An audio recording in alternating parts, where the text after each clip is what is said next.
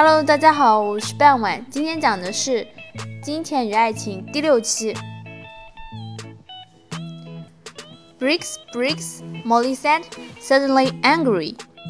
Don't talk to me about that man. I don't like him. He wants half my garden for his own. He needs more land, he says. I don't want him in my house. He's always dirty and he has bad teeth. Jack stood up and got her bag. Excuse me, I want a cigarette. Cigarettes? Always a cigarette in your mouth, Molly said. I don't like it. Cigarettes aren't good for you.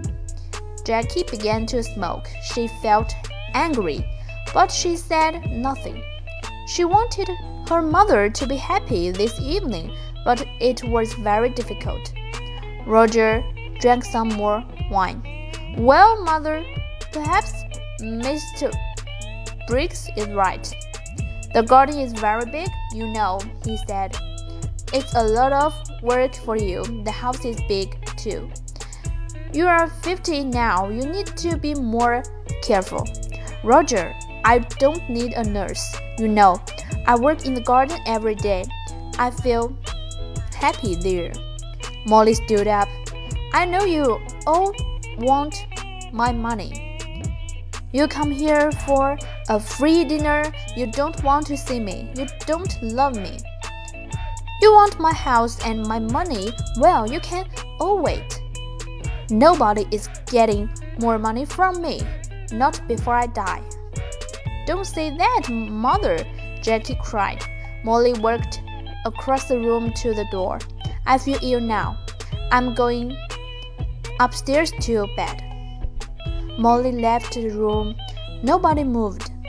One day, I'm going to kill that woman, Diana said quietly.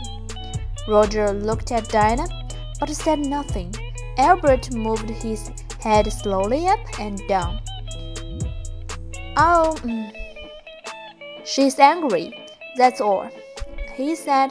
Molly always gets angry about money. Why? Can't she be good to his her sister?